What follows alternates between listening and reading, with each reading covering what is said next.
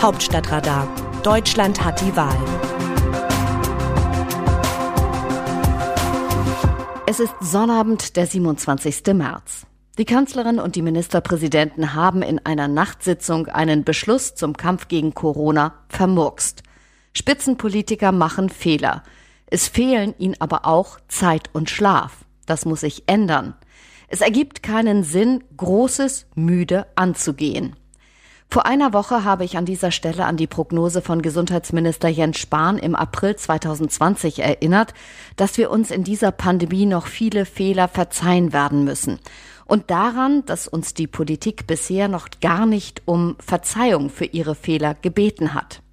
Da hatte ich mir die denkwürdige Nacht der Ministerpräsidentenkonferenz mit dem unausgegorenen Beschluss zur erweiterten Ruhezeit zu Ostern noch nicht vorstellen können. Und erst recht nicht, dass sich die Bundeskanzlerin am Folgetag hinstellt und sagt, das bedauere ich zutiefst und dafür bitte ich alle Bürgerinnen und Bürger um Verzeihung. In der Pressekonferenz nachts um halb drei hatte ich sie noch gefragt, wäre jetzt im Wissen über die dritte Welle nicht der Zeitpunkt zu sagen, wir haben uns vertan, wir mussten umkehren und bitten die Bürger dafür auch um Nachsicht oder Verzeihung?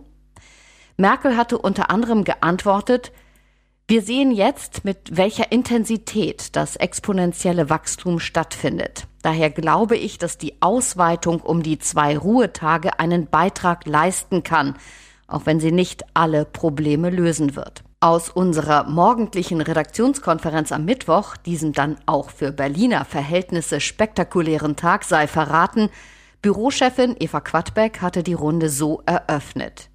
Diesen Oster-Shutdown werden sie zurücknehmen müssen. Eine Umsetzung ist nicht möglich.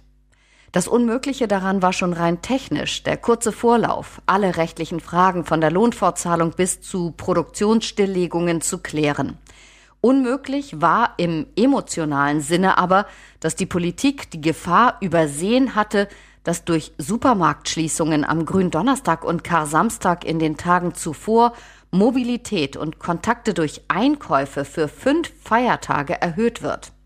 Viele Menschen sind einfach nur noch mütend, wie die neue Wortschöpfung aus müde und wütend lautet. Wie kommen solche Entscheidungen zustande?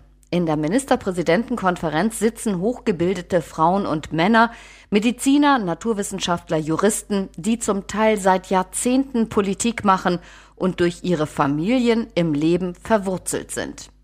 Meiner Ansicht nach haben diese Spitzenpolitiker zwei große Baustellen. Sie haben keine Zeit und sie haben zu wenig Schlaf. Die Zeit, die sie in der MPK verbringen, fehlt ihnen an anderer Stelle. Und die Zeit, die sie für anderes einsetzen, fehlt ihnen für die MPK. Also machen sie die Nacht zum Tag. Wird schon irgendwie gehen. Nun ist es in die Hose gegangen. Ist es klug, nachts um halb drei noch über das Wohl und Wehe des ganzen Landes zu verhandeln und Entscheidungen zu treffen, an denen letztlich die Frage von Leben und Tod hängt? Nach 13 Verhandlungsstunden, die sich schon an einen gefüllten Arbeitstag angeschlossen haben und vor dem nächsten 16 Stunden Arbeitstag, die missglückte MPK ist die Antwort. Nein, es ist nicht klug. Merkel hatte um halb vier dann erst einmal die Fraktionsvorsitzenden im Bundestag angerufen. Bevor der nächste Kanzlerin-Tag mit Autogipfel und anderem weiterging, hatte sie vielleicht drei Stunden geschlafen. Vielleicht. Einige der Ministerpräsidenten hatten ebenfalls noch in der Nacht ihre Leute und die Medien informiert und waren um neun Uhr in ihren Landtagen, um den Parlamentariern die Beschlüsse zu erläutern. Es hat keinen Sinn, unausgeschlafen Politik zu machen. Es ergibt grundsätzlich keinen Sinn, Großes müde anzugehen. Es haben auch nur wenige Menschen solche kamelartigen Fähigkeiten, wie Merkel ihre Kondition und Regeneration einmal beschrieb. Die 66-Jährige kann Schlaf quasi tanken und eine ganze Zeit lang davon zehren. Am Donnerstag war ihr Tank offensichtlich wieder voll. Selbstbewusst und munter hielt sie im Bundestag um 9 Uhr ihre Regierungserklärung zum EU-Gipfel. Der dauerte bis 22 Uhr. Danach machte sie eine Pressekonferenz. Wie sehen die Leserinnen und Leser die Lage? Wir bekommen viele Zuschriften zu unseren Texten, den großen Themen und Auftritten von Politikerinnen und Politikern. An dieser Stelle geben wir Ihnen das Wort. Stefan Drees schreibt zum Kommentar über Merkels Fehler und die Spitze des Eisbergs. In einem Punkt möchte ich Ihnen widersprechen. Die Ursache der aktuellen Situation liegt im Verhalten von uns allen. Der Kern der aktuellen Probleme ist, dass wir uns bei jeder Gelegenheit über Regeln hinwegsetzen und als Begründung auf die Politik verweisen. So bitter es ist, wir entscheiden weiterhin jeder individuell, wie sich die Situation in den kommenden Wochen entwickelt. Über fehlende Tests zu lamentieren und eine schleppende Impfung zu beklagen mag berechtigt sein, ändert aber nichts. Norbert Kusch zur Klarstellung, dass es in der Kirche nur einen Kar-Samstag und keinen Ostersamstag gibt. Im Artikel Chaotisch in die Osterruhe schreiben ihre Redakteure, ob die Supermärkte am grünen Donnerstag und Ostersamstag geöffnet haben – der Begriff Ostersamstag steht hier vom Datum her, da man den Zusammenhang betrachtet, für Samstag, den 3. April 2021. Der Begriff wäre somit falsch gewählt, denn der 3. April 2021 ist der K-Samstag. Die vorstehende Meinung wird auch in meinem Taschenkalender erhärtet, denn der 3. April 2021 ist als K-Samstag bezeichnet. Ferner gibt es eine Abhandlung des BR24, hier heißt es auszugsweise Karsamstag oder Ostersamstag, was ist richtig? An Ostern feiern Christen die Auferstehung Christi. Der Samstag davor heißt demnach nicht Ostersamstag, sondern Karsamstag. Jesus ist noch nicht wieder auferstanden und der Karsamstag gilt als der Gedächtnistag der Grabesruhe. Vielleicht können Sie mit Ihrem Redaktionsteam diesen Sachverhalt einmal erörtern. Martin Jankowski zu den Affären in der Union. Hallo Hauptstadtradar-Team. Ich habe mit Interesse Ihren Beitrag zur Entwicklung der Union gelesen. Wenn man sich die Entwicklung unserer verantwortlichen Politiker während der Pandemie anschaut, so will ich es nicht mehr als rhetorischen Satz verstanden wissen, dass die Politik den Bezug zur Realität verloren hat. Es wird gelogen, dass sich die Balken biegen, echtes Unrechtsbewusstsein Fehlanzeige. Diese Pandemie wird auf dem Rücken der Schwächsten ausgetragen, während sich andere, selbst aus den Reihen der Politik, die Taschen vollstopfen. Egal, ob es der einfache Arbeiter oder Angestellte ist, der mit wesentlich weniger auskommen muss, oder sozial schwache Grundsicherungsempfänger, welche mit 150 Euro einmalig abgespeist werden.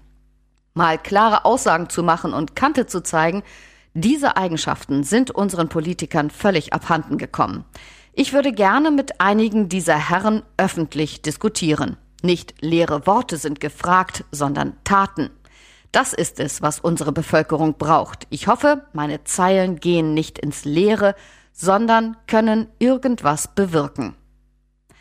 Klaus Pötsch, ehemaliger Finanzrevisor und Buchautor unter dem Pseudonym Klaus Richard Grün, Finanzrevisor pfiffig aus der DDR, zum grünen Wahlprogramm. Der Staat macht immer mehr Schulden und als einzige Idee, wie sich das ausgleichen lässt, kommt immer nur die Forderung nach Steuererhöhungen. Dabei könnte man mit zwei Reformen sehr viel Geld generieren. Die Steuerfahndung muss reformiert werden, dann würde Deutschland in Geld schwimmen. Wenn es eine zentrale Einrichtung statt der über die Bundesländer verteilten Behörden gäbe, könnte man diese erst einmal konzentriert in Bayern, Baden-Württemberg, Hessen und Hamburg einsetzen, da käme dann sofort einiges rein. Außerdem müssen die Rechnungshöfe aufgelöst und durch eine Anstalt öffentlichen Rechts ersetzt werden. Diese müsste Verstöße sanktionieren können. Mahnende Hinweise reichen da nicht. Ganz wichtig ist, dass auf allen Positionen niemand mit Parteibuch sitzen darf. So wie es jetzt ist, fehlt die Kontrolle über die Steuergelder komplett. Aus dem Wörterbuch Politsprech Deutsch. Von mir aus noch diese Woche. Wir können es hier tun und wir können den Wellenbrecher, die Notbremse für die dritte Welle ziehen, wenn wir es wollen, wenn wir gemeinsam anpacken. Diesen Kraftakt können wir machen. Katrin Göring-Eckardt, Grünen Fraktionsvorsitzende im Bundestag. Die Botschaft? Frau Göring-Eckardt will endlich regieren. Sie will die Bekämpfung der Corona-Pandemie zwar mehr in den Bundestag verlagern, aber auch gern den Ton angeben. Ihr Subtext, die Grünen wüssten schon, wie man das macht und das Parlament einbindet. Das Autorenteam dieses Newsletters meldet sich am Dienstag wieder. Dann berichtet mein Kollege Andreas Niesmann. Bis dahin, Text Christina Dunz, am Mikrofon Christiane Hampe.